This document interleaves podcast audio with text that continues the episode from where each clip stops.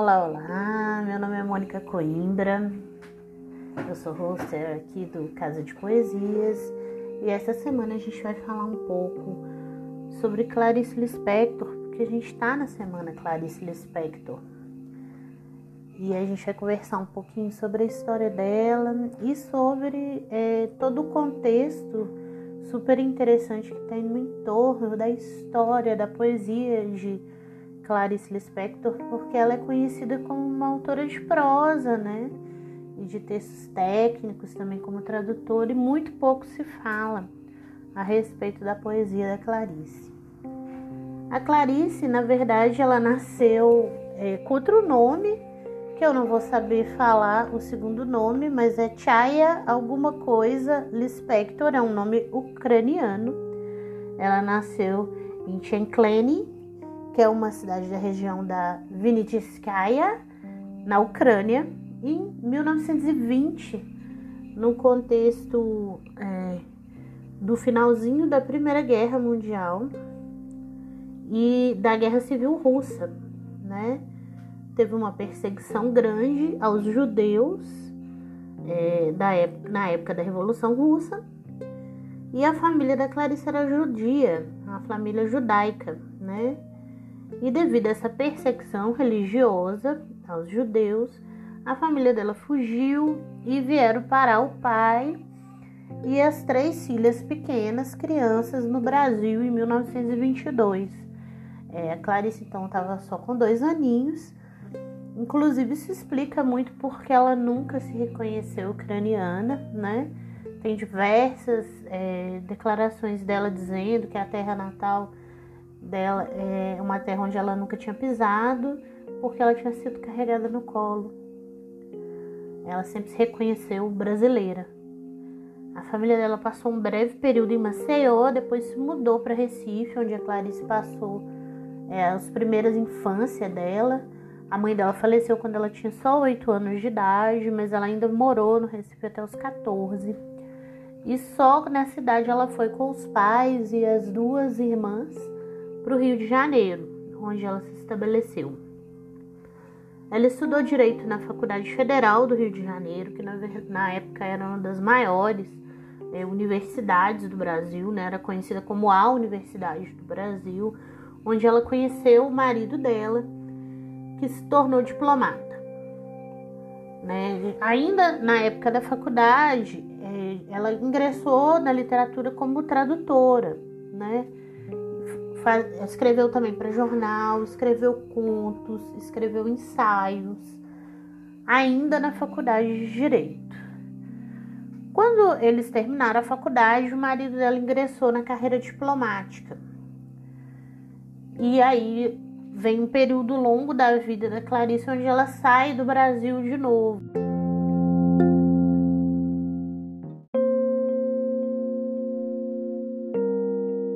Próxima época da conclusão dela do curso de Direito, em 1943, ela tinha escrito a sua primeira grande obra de maior reflexo, que é Perto do Coração Selvagem, que foi uma obra muito insensada, em que ela foi muito comparada com a Virginia Woolf, por causa da abordagem intimista que elas davam para a psique dos personagens e da própria história, né? Mas nesse período ela saiu do Brasil com o marido que era diplomata e morou em vários países fora do Brasil, né? E continuou escrevendo, chegou a escrever o romance O Lustre, que ela levou muito tempo para concluir. É, tem uma vasta correspondência da Clarice da época de 1945, quando ela estava fora do Brasil acompanhando o marido diplomata e muita correspondência com troca de cartas com Manuel Bandeira. Né? Ela, é, eles trocavam poesias, poemas traduzidos. Ela teve um período muito grande de reler grandes escritores como Proust, Kafka, Emily Bronte. Né? É um período que eles têm várias trocas literárias com isso. Inclusive, a, a Clarice foi é, amigas de grandes nomes da literatura brasileira, era muito amiga de Fernando Sabino, então tem toda essa esse registro, principalmente com Manuel Bandeira nessa época. Talvez é, né, por causa desse registro grande de correspondência, a gente consiga entender um pouco por que, que a Clarice teve esse, essa dificuldade de engrenar na carreira de poeta, como ela engrenou tão fortemente como é, romancista, ensaísta, cronista, até no jornalismo também, né? Que ela teve uma passagem importante no jornalismo como entrevistadora. É, tem um registro de uma carta em que Manuel Bandeira ele recebe alguns poemas dela, uma antologia poética é, para publicar. E aí ele responde essa carta criticando fortemente a, a poesia? E a reação que a Clarice teve diante é, da crítica do, do Bandeira foi queimar todos os poemas que ela havia escrito. Por isso a gente tem um registro de só dois poemas da Clarice efetivamente publicados.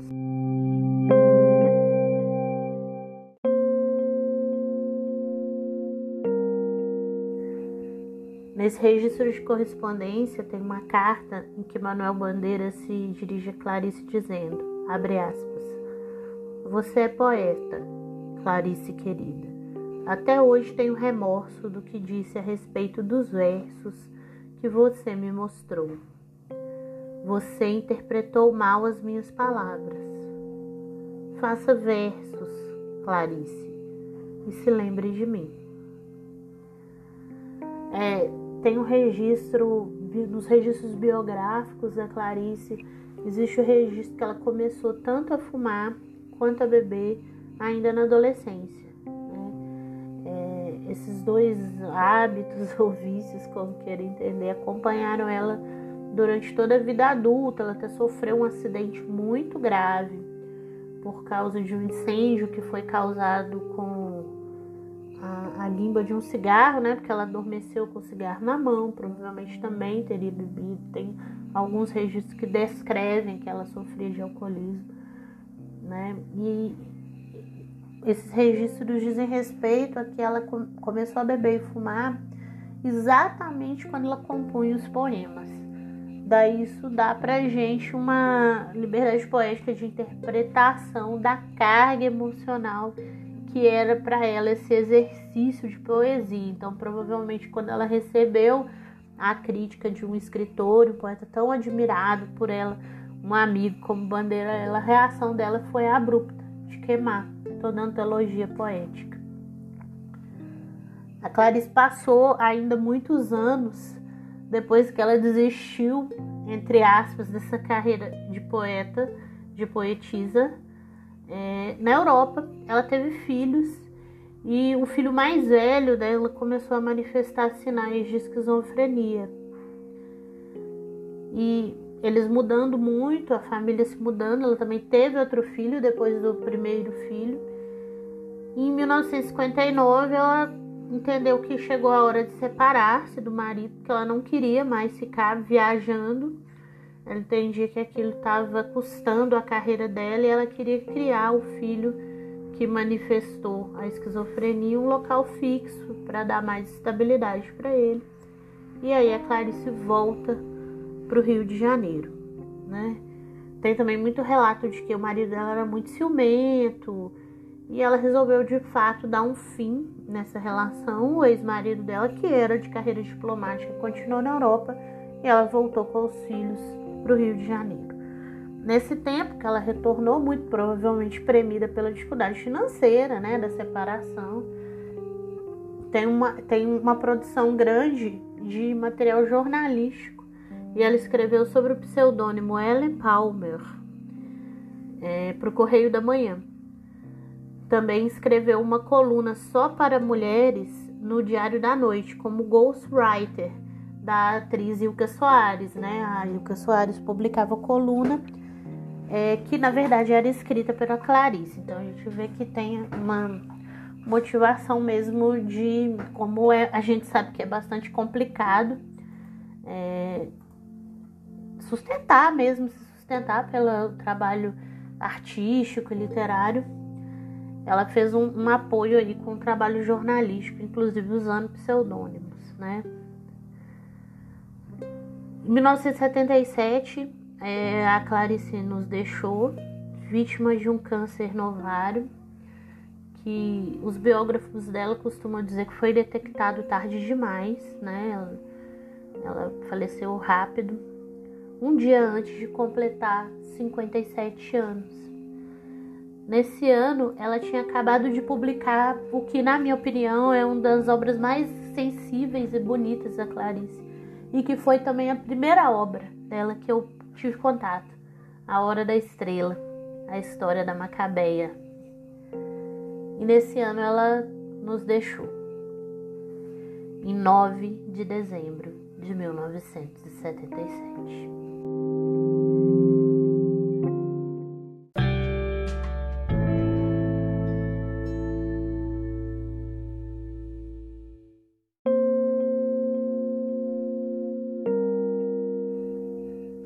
Falando um pouquinho da antologia poética da Clarice, é, apesar dela só ter publicado de fato oficialmente dois poemas em vida, a obra de prosa dela, sobretudo os romances e os contos que ela foi escreveu muito, muitos contos, era contista, gostava de escrever contos.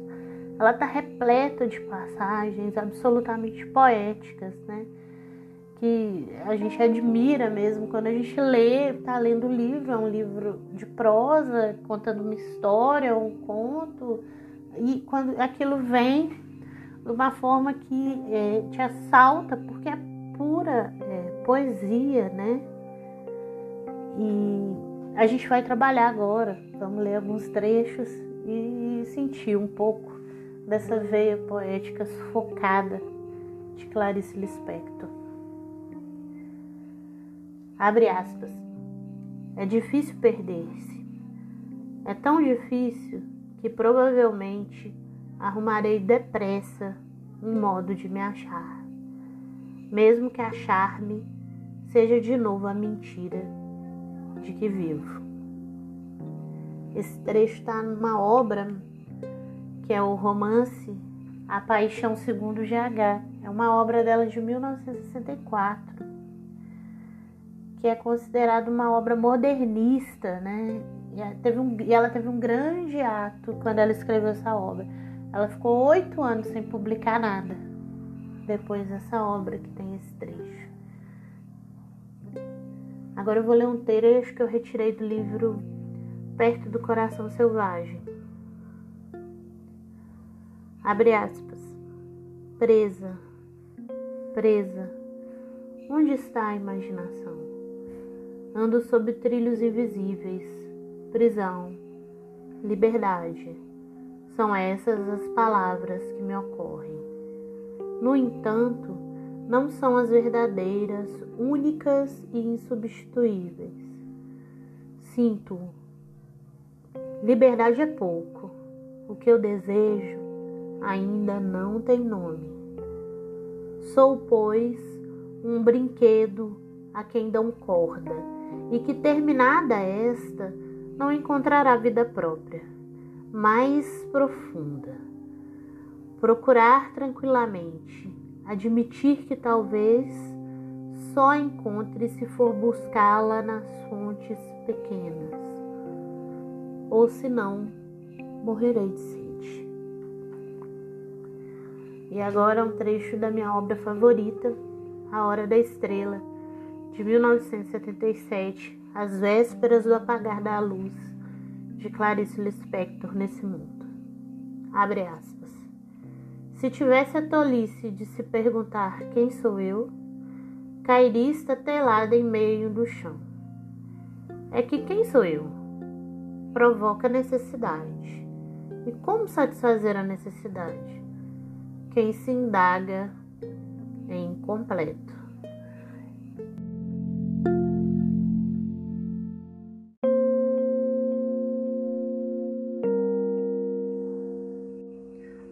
Eu já disse, é, Clarice tem uma vasta correspondência né, com amigos, com família, porque ela ficou muitos anos morando fora do Brasil, acompanhando o marido que era diplomata.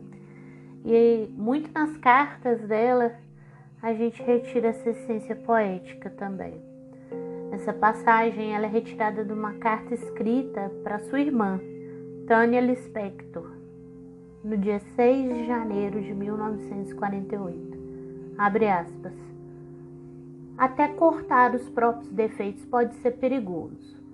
Nunca se sabe qual é o defeito que sustenta nosso edifício inteiro. Nem sei como lhe explicar, querida irmã, minha alma. Mas o que eu queria dizer é que a gente é muito preciosa e que é somente até certo ponto que a gente pode desistir de si própria e se dar aos outros e as circunstâncias. Depois que uma pessoa perder o respeito de si mesma e o respeito de suas próprias necessidades, depois disso, fica-se um pouco um trampo.